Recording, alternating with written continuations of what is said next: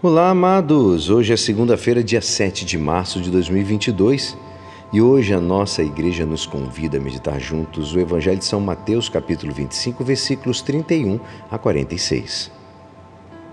Naquele tempo disse Jesus aos seus discípulos: Quando o Filho do Homem vier de em sua glória, acompanhado de todos os anjos, então se assentará em seu trono glorioso.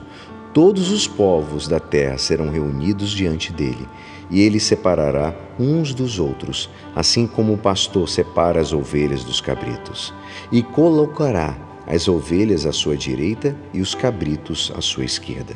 Então o rei dirá aos que estiverem à sua direita: Vinde benditos de meu Pai, recebei como herança o reino que meu Pai vos preparou desde a criação do mundo. Pois eu estava com fome e me deste de comer, eu estava com sede e me deste de beber, eu era estrangeiro e me recebestes em sua casa, eu estava nu e me vestistes, eu estava doente e cuidastes de mim, eu estava na prisão e foste me visitar. Então os justos lhe perguntarão: Senhor, quando foi que te vimos com fome e te demos de comer, com sede e te demos de beber? Quando foi que te vimos como estrangeiro e te recebemos em casa, e sem roupa e te vestimos?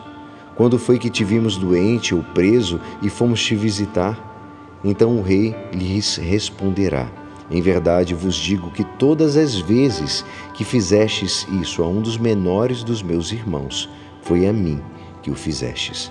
Depois o rei dirá aos que estiverem à sua esquerda: Afastai-vos de mim, malditos Ide para o fogo eterno, preparado para o diabo e para os seus anjos. Pois eu estava com fome e não me deste de comer. Eu estava com sede e não me deste de beber. Eu era estrangeiro e não me recebestes em sua casa. Eu estava nu e não me vestistes. Eu estava doente e na prisão e não fostes me visitar. E responderão também eles: Senhor, quando foi que te vimos com fome com sede, como estrangeiro ou nu, doente ou preso, e não te servimos?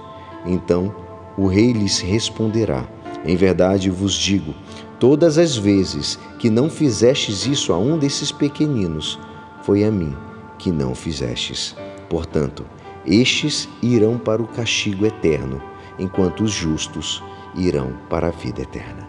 Esta é a palavra da salvação.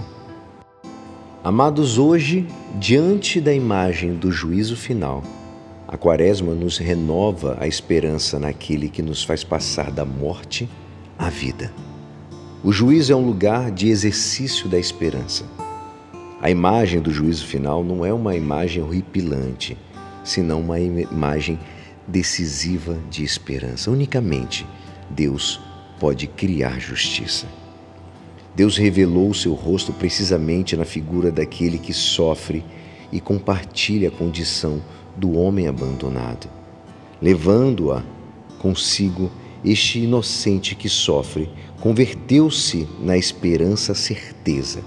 Ou seja, Deus existe e Deus sabe criar a justiça de um modo que nós não somos capazes de conceber e que, porém, podemos intuir na fé.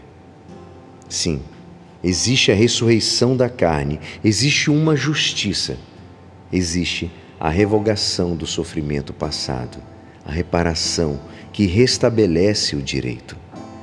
A fé no juízo final é, acima de tudo, esperança, cuja necessidade se faz evidente precisamente nas convulsões dos últimos séculos. A injustiça da história não terá a última palavra. E é assim esperançoso que esta palavra poderá te ajudar no dia de hoje que me despeço. Meu nome é Alisson Castro e até amanhã. Amém.